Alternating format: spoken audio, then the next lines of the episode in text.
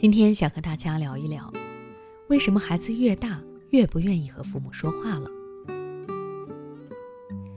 有位家长朋友和我说，不知道从什么时候开始，以前围着自己打转、和自己有说不完话的孩子，突然之间沉默了。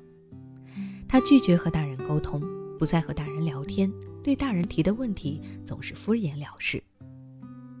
于是，这位家长不再知道孩子每天在学校经历了些什么，不再了解孩子最近的学习状态和心理状态，甚至连孩子最近在读什么书、在和哪个朋友玩、参加了哪些活动都不知道。这种疏远的感觉让这位家长朋友很是担心，生怕孩子以后会变得叛逆、不服管教。其实，从儿童教养心理学的角度来说，孩子不愿意和家长说话。主要原因并不是孩子的品行和性格有问题，而是家长没能和孩子建立起良好的沟通模式，进而关闭了孩子和家长沟通的渠道。说白了，就是孩子和家长之间的距离都是家长自己作出来的。具体来说，孩子不愿意和家长说话，主要和家长以下三个行为有关。第一，家长从来不倾听孩子说了什么。家长和孩子沟通时最大的问题，就是家长不会静下心来认真倾听孩子讲话。很多家长总是急不可耐地堵住耳朵，张开嘴巴，喋喋不休地对孩子说教，并且沉浸在这种说教中。这种居高临下的说教和评判，让孩子根本没有机会说出自己心里的话。他们感受到的只是大人的不理解、妄图改造和控制。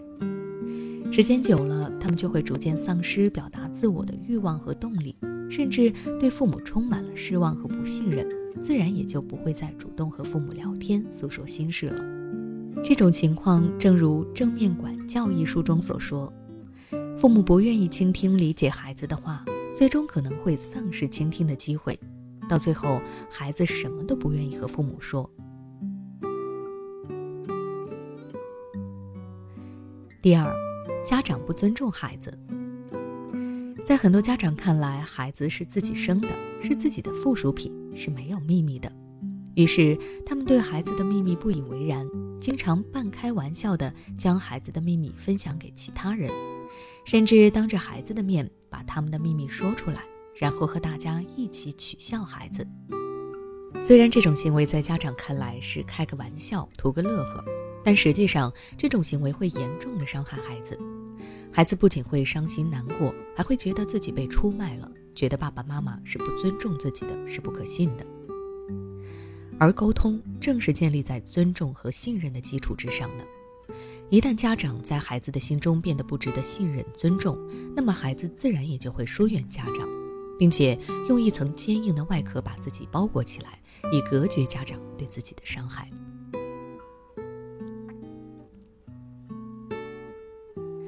第三，家长无法为孩子提供适时的帮助。孩子找父母聊天诉说心事，一方面是为了表达自我、释放自己的情绪，而另一方面则是希望得到父母的理解和帮助。所以，父母要有能力接收孩子的情绪，并且帮助孩子解决问题，这样亲子之间的沟通才是开启的状态。不过，有的父母却缺乏接受孩子情绪、帮助孩子解决问题的能力。他们给孩子的感觉是没有能力的弱者。孩子会认为，即便自己把心事说给父母听，父母也不会理解；就算父母理解了，也没有能力解决。于是，孩子就选择闭口不语，和父母的沟通越来越少。好了，今天的分享就到这里。